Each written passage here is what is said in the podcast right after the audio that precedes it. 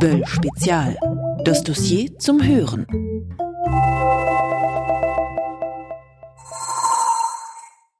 Auf Sand gebaut, auf Holz geklopft, in Stein gemeißelt. Unsere gebaute Umwelt prägt nicht nur unsere Sprache, sie bestimmt auch unsere Lebensqualität. Gebaut wird im Idealfall für die Ewigkeit. Aber bauen wir auch für die Zukunft, also nachhaltig? Alle Elektroautos der Welt bringen nichts, wenn sie in Betontiefgaragen parken. So hat es der Architekturkritiker Niklas Mark einmal prägnant zusammengefasst. Das ist nicht nur ein Bon mot, sondern eine Tatsache. Wenn eine Gesellschaft es mit dem Klimaschutz ernst meint, muss sie eine klimaschonende Bauindustrie und Baukultur durchsetzen. Denn Beton, der Baustoff der Moderne, hat in seiner jetzigen Form eine miserable Klimabilanz.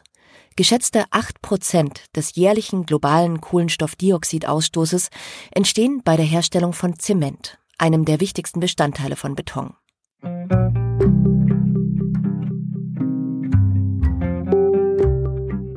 Aber es geht auch anders. Mit den richtigen Materialien und Ansätzen werden Gebäude von Kohlenstoffquellen zu Kohlenstoffsenken. Zum Beispiel, indem mehr mit Holz gebaut wird. Wie das gelingen kann, darum geht es in dieser Episode von Böll Spezial, dem zweiten Teil unserer Reihe über zukunftsfeste Industrie. Mein Name ist Franziska Walser.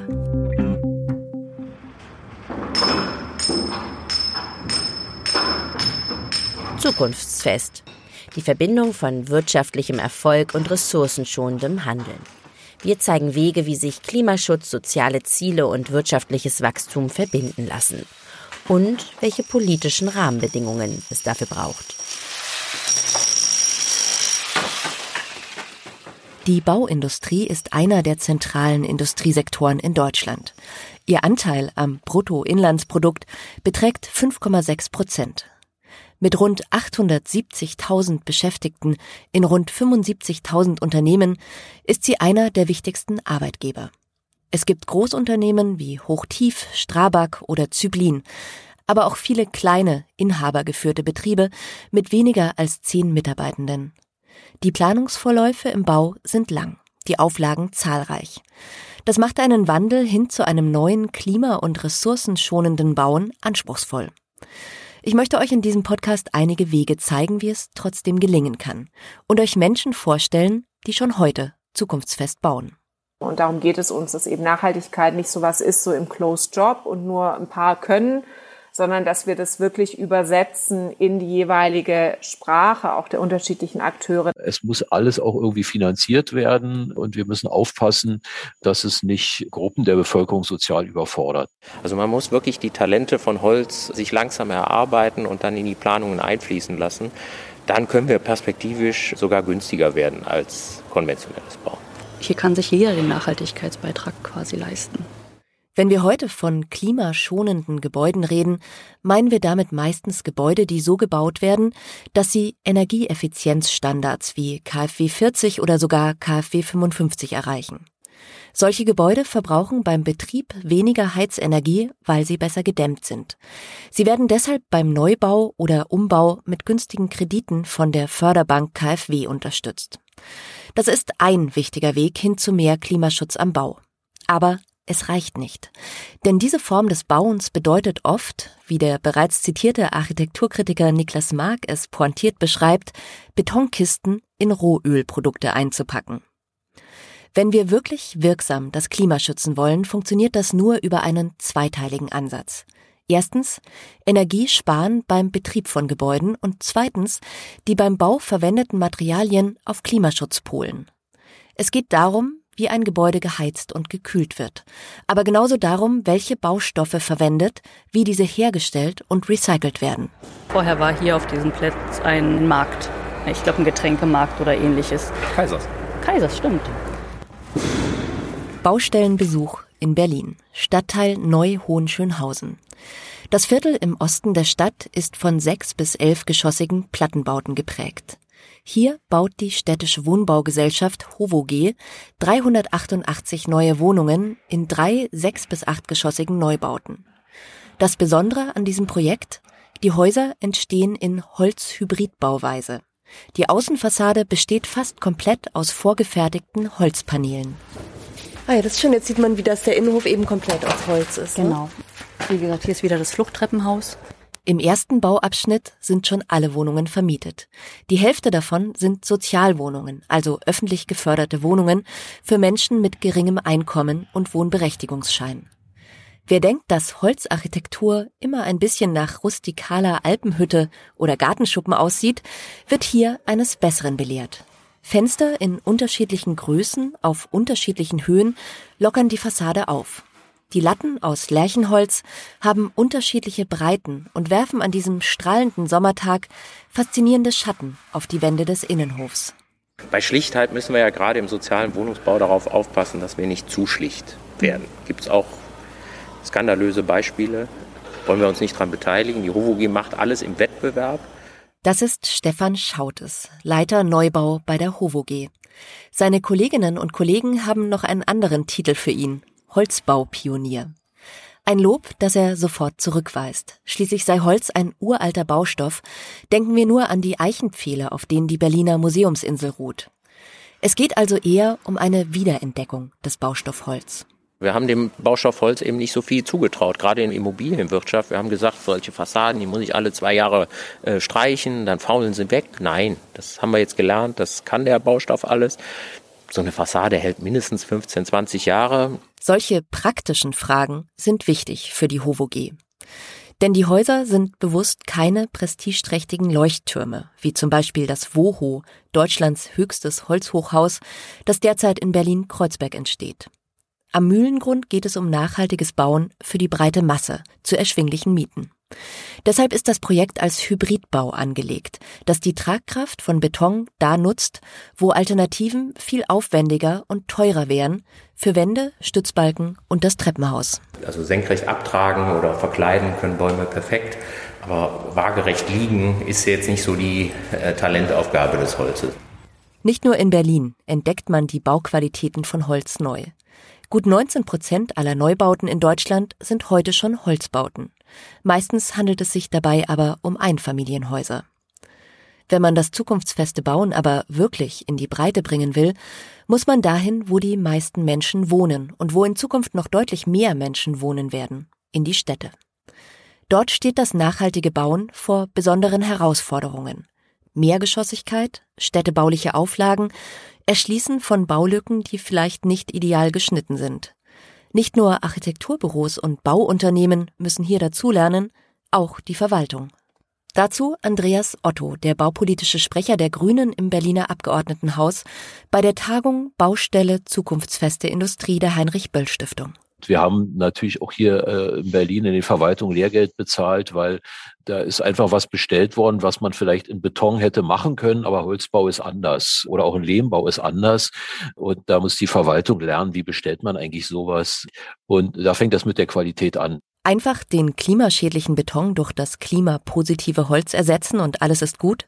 So einfach ist es nicht. Holzbau funktioniert anders. Während sich der formbare Beton direkt auf der Baustelle dem anpasst, was der Stift der Planenden in kühnen Schwüngen entworfen hat, läuft im Holzbau viel über Vorfertigung. Das verändert die Abläufe bei Planung und Bau grundlegend. Es kommt jetzt nicht nur ein Fassadenpanel an einem Tag, sondern es kommen mehrere Fassadenpaneele, die vorgefertigt sind, mit Fenstern eingesetzt sind und die werden hier auf der Baustelle abgehoben und dann einfach angesetzt. Ein Sattelschlepper liefert gerade neue Fassadenteile an, die auf das setzkastenähnliche Betonskelett des Rohbaus montiert werden. Viviane Bode, die Projektleiterin des Neubaus am Mühlengrund, erklärt mir die nächsten Schritte. Also die Fenster sind da schon drin? Die sind da komplett drin. Das ganze Modul ist fertig. Es kommt so auf die Baustelle und je nachdem, welches Fassadenaußenmaterial dran ist, kommt es entweder ohne Metallfassade oder aber schon mit Holz und dann sieht es aus, als wenn man einfach nur eine fertige Wand anbringt. Weil die Fassadenmodule fix und fertig angeliefert werden, geht es beim Holzhybridbau schnell voran. Vom Rohbauskelett bis zur fertigen Außenfassade inklusive Fenster vergehen nur wenige Wochen. Ein weiterer Vorteil von Holz- und Holzhybridbauten, die Qualität der Bauausführung ist höher. Bei klassischen Betongebäuden gibt es eine sogenannte Rohbautoleranz von zwei bis drei Zentimetern. So viel dürfen die Maße des fertigen Gebäudes von der Planung abweichen. Bei den in der Fabrik millimetergenau angefertigten Holzelementen fällt dieser Spielraum weg. Die Module haben Fenster, Balkonanschlüsse und Steckdosen exakt da, wo sie bei der Planung vorgesehen wurden. Das stellt hohe Ansprüche an die Planung, reduziert aber die Fehlerquote auf der Baustelle selbst. Ein Bauunternehmen oder ein bei uns GÜ, der sozusagen sich das Nachunternehmen Holzfassade bindet, der hat vielleicht vorher noch gar nicht mit Holzfassade gebaut und der ist sich dem noch gar nicht so bewusst, dass dann die Rohbautoleranzen einfach mal null Zentimeter sein dürfen. Und das ist etwas, was ich dann einspielen muss. Und dazu müssen wir die Firmen einfach auch dazu bringen, mehr miteinander zu agieren. Dass es normal ist und nicht jedes neue Holzbauobjekt hier Testfeld wird. Die HOVOG hat nach den ersten Erfahrungen mit Holzbauprojekten die Abläufe umgestellt. Sie nimmt Architektenbüros bzw. Generalunternehmer inzwischen schon in der Bauphase 2 mit an Bord, bevor der Bauantrag gestellt wird. So können sich die Entwürfe nach dem richten, was der Markt hergibt. Zum Beispiel Fassadenelemente in vorgegebenen Größen, die von der Holzindustrie angeboten werden. Diese Elemente kann man sich vorstellen wie Bauklötze, die es zu einem günstigen Preis zu kaufen gibt, weil sie in Masse produziert werden. Sehr viel teurer wird es, wenn für einen Entwurf eigene Bausteine angefertigt werden müssen, zum Beispiel für Erker oder Nischen. Wenn sie gut geplant sind, können Holzfassaden die klassischen Betonbauten sogar in einigen Punkten übertrumpfen. Weil Holzfassaden dünner sind und zum Teil nach außen verlagert werden können, gewinnen die Neubauten Wohnfläche bis zu 12 Zentimeter pro Außenwandfläche. Dieser Raumgewinn ist wichtig für die Wohnbaugesellschaften, die die Baukosten über die vermieteten Quadratmeter refinanzieren. Auch beim Thema Dämmung sticht Holz die klassische Betonbauweise aus, sagt Stefan Schautes von der HOVOG.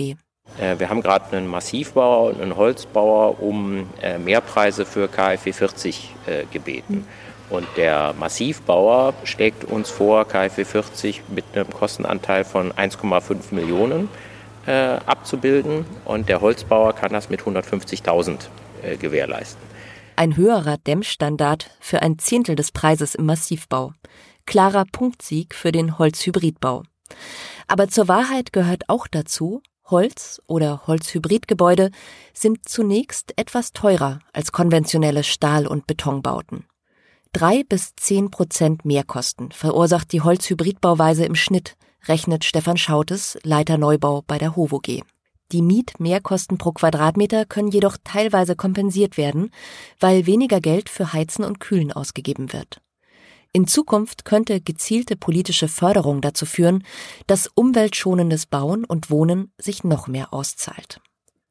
Ein wichtiger Faktor bei der politischen Förderung von nachhaltigem Bauen mit Holz oder anderen Materialien sind die Aufträge aus öffentlicher Hand.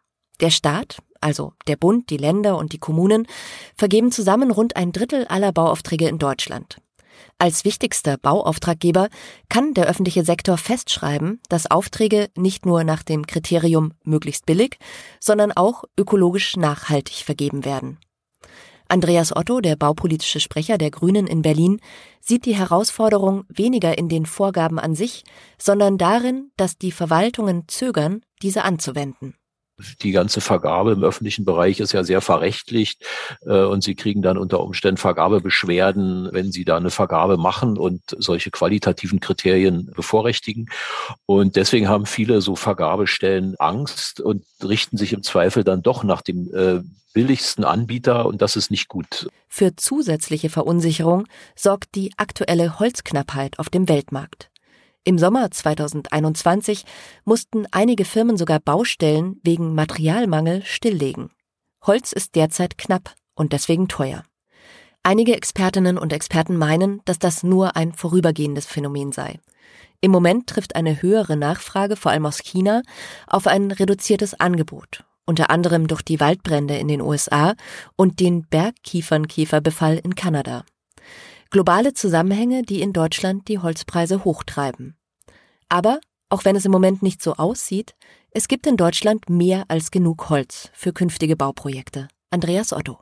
Also man darf nur so viel ernten, wie auch nachwächst oder vielleicht sogar ein bisschen weniger. In Deutschland ist das so.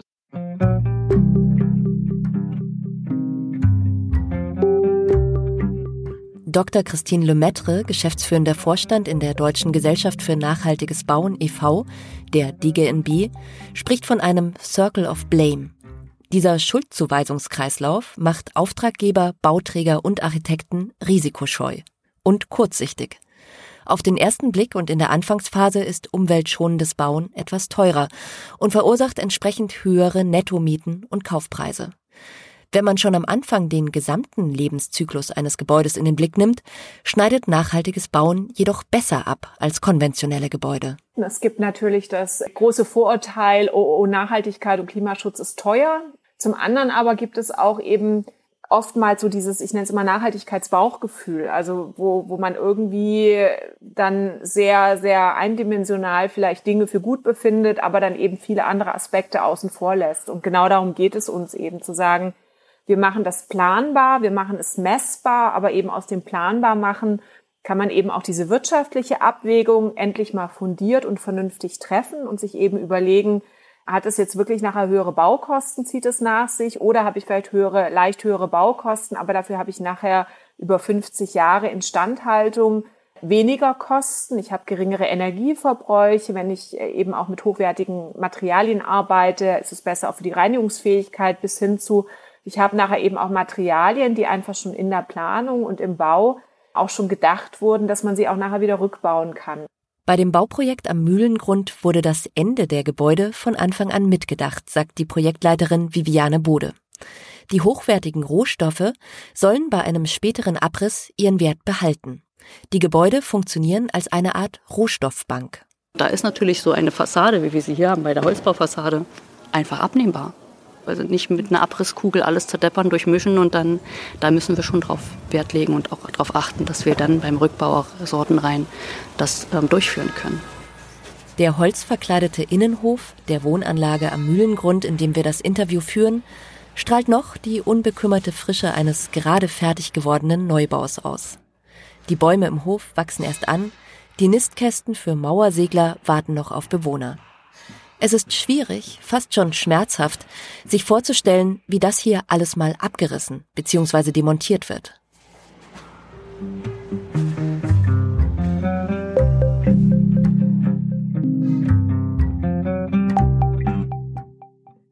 Kreislaufwirtschaft in der Bauindustrie. Das bedeutet ein Denken in extrem langen Zyklen, oft länger als ein Menschenleben.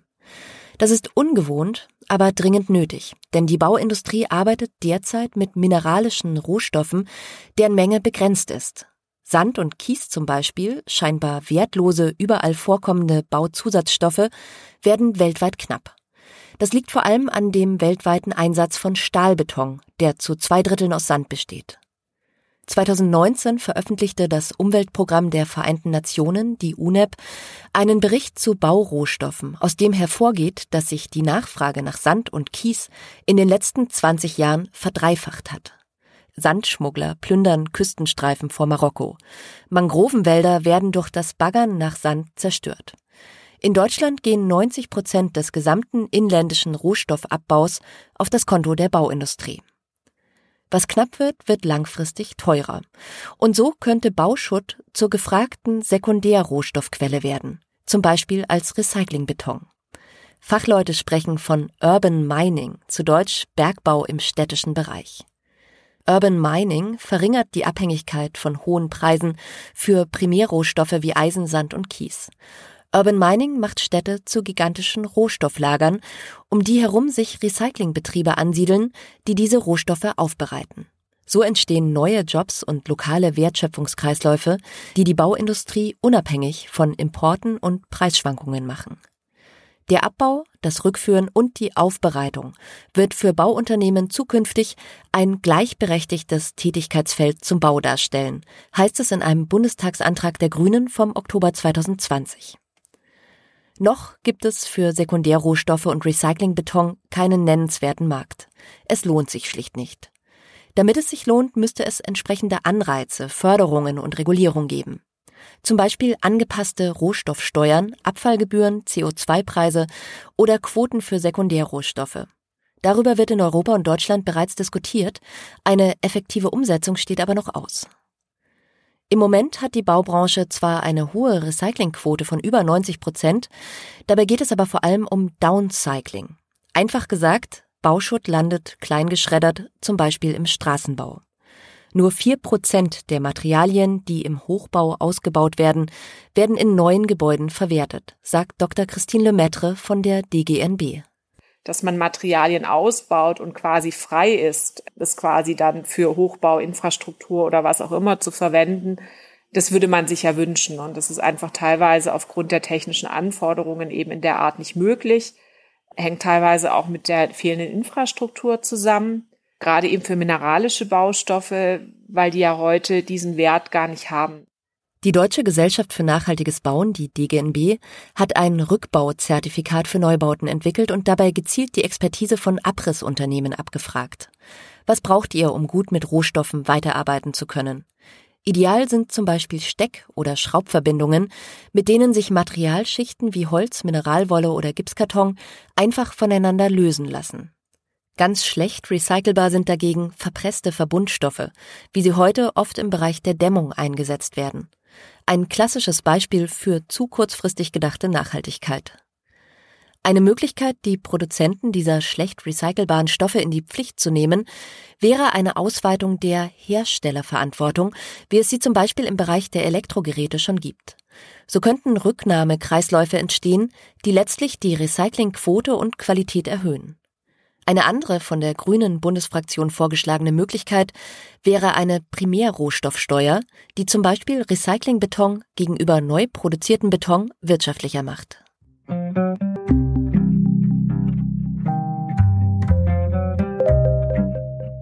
Wenn es ums Bauen geht, sind wir gewohnt, in zwei radikalen Gegensätzen zu denken. Neubau und Abriss.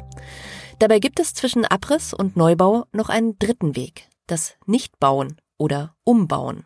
Neubau ist sexy, macht Spaß, genau, da hat man das Gefühl, man kann dann alles genauso machen, wie man es gerne haben möchte. Wir setzen uns ja dafür sehr stark ein, das eben auch über eine Methode der Ökobilanz auch mal transparent zu machen, dass im Grunde der Neubau, wenn es um die grauen Emissionen aus Materialien geht, im Grunde immer gegen ein Sanierungsprojekt verlieren wird, weil einfach da schon graue Emissionen investiert sind, die einfach da sind. Graue Energie ist die Energie, die benötigt wird, um Baumaterialien wie Zement und Stahl herzustellen. So entstehen schon vor dem eigentlichen Bau und der Nutzung von Gebäuden viele Treibhausgasemissionen, weil diese graue Energie oft aus Kohle und Erdgas gewonnen wird.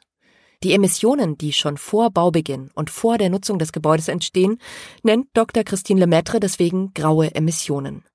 Wegen dieser grauen Emissionen und um Rohstoffe zu sparen, kann Instandsetzung und Sanieren ökologisch besser sein. Also ungefähr 80, 85 Prozent der Gebäude, die heute in Europa stehen, die werden 2050 auch noch stehen. Und eigentlich müsste man natürlich auch sagen, muss so ein New European Bauhaus eigentlich ein New European Bestandshaus sein, weil das ist unsere Aufgabe. Um diese Aufgabe zu bewältigen, braucht es eine differenzierte Herangehensweise bei den Bauvorschriften, die zwischen Neubau und Altbestand unterscheidet, sagt Dr. Christine Lemaitre.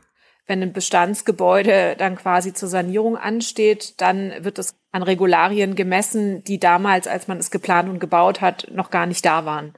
Und von dem her hat man da natürlich relativ schnell ein Brandschutzthema, man hat ein Schadstoffproblem, das Thema Barrierefreiheit. Also da gibt es dann einfach ganz viele Dinge, wo natürlich ein Bestandsgebäude Probleme hat, diese Anforderungen zu erfüllen, weil die kannte man ja damals gar nicht, als man das Gebäude geplant hat.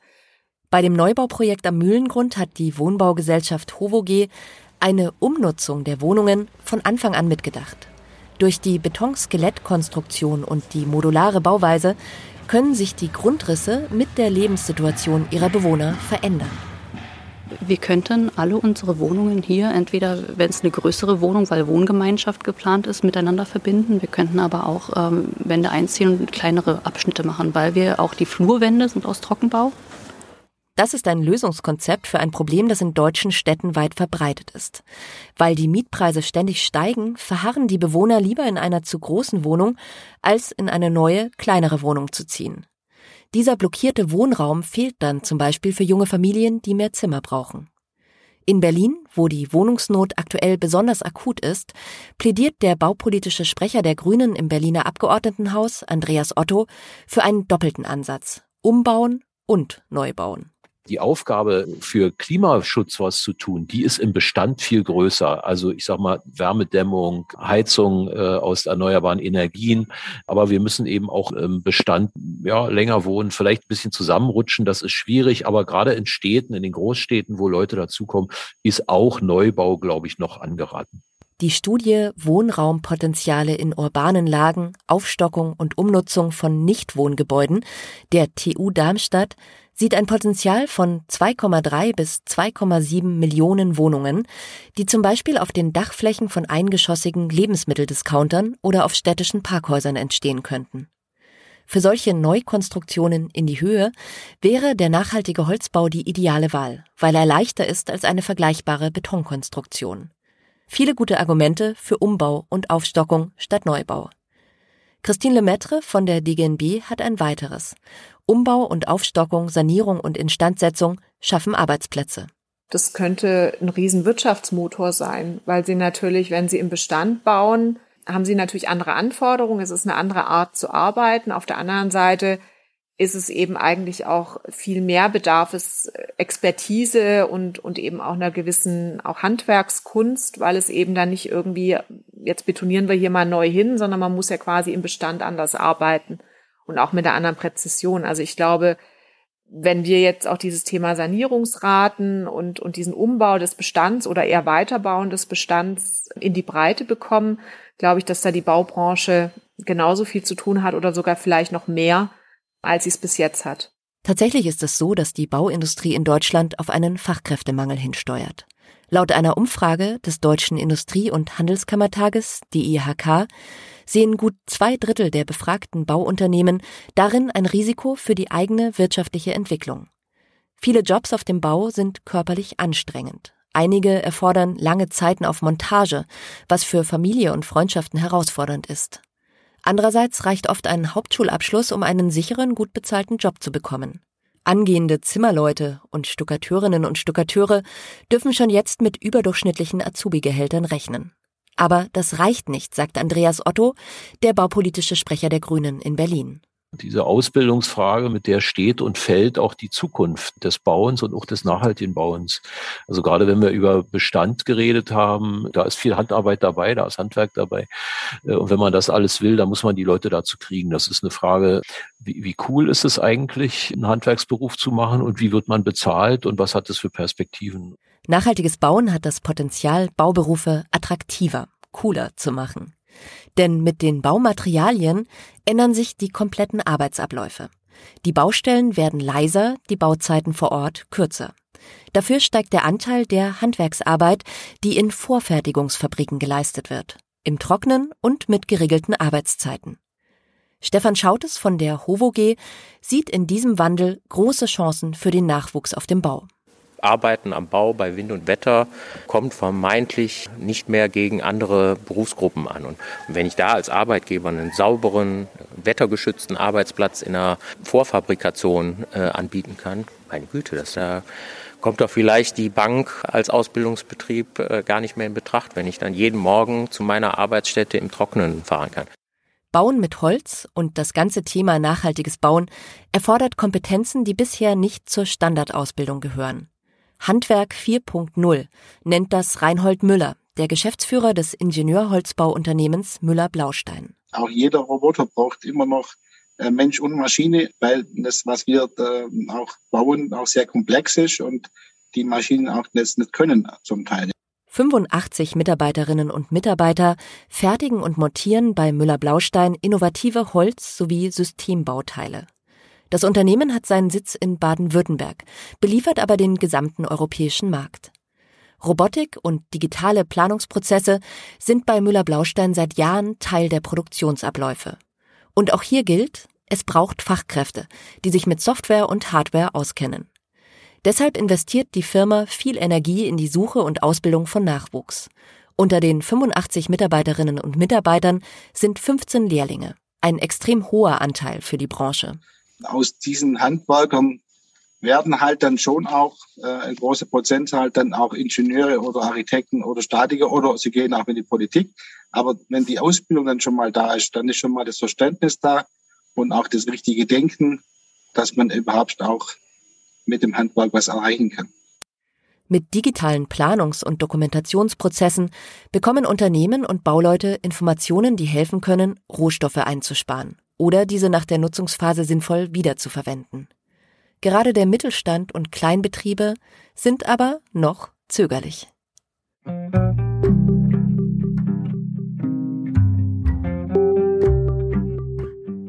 Das war die zweite Folge von unserer Böll-Spezialreihe über zukunftsfeste Industrie. In der dritten und letzten Folge schaut meine Kollegin Dörte Fiedler sich an, wie die Chemieindustrie nachhaltiger und gleichzeitig wirtschaftlich erfolgreicher arbeiten kann. Die Dokumentation der Tagung Baustelle Zukunftsfeste Industrie, die dieser Podcast-Reihe zugrunde liegt, könnt ihr auf der Webseite der Heinrich-Böll-Stiftung in ganzer Länge anschauen und nachlesen. Dort haben wir auch Studien und weiterführende Infos zu dem Thema zukunftsfeste Bauindustrie verlinkt. Diesen und weitere Podcasts der Heinrich-Böll-Stiftung findet ihr bei Apple Podcasts, bei Spotify oder dem Podcast-Anbieter eurer Wahl. Wir freuen uns über Bewertungen und auch über Feedback und Anregungen unter der Mailadresse podcast.böll.de. Mein Name ist Franziska Walser für das Audiokollektiv. Böll Spezial. Das Dossier zum Hören.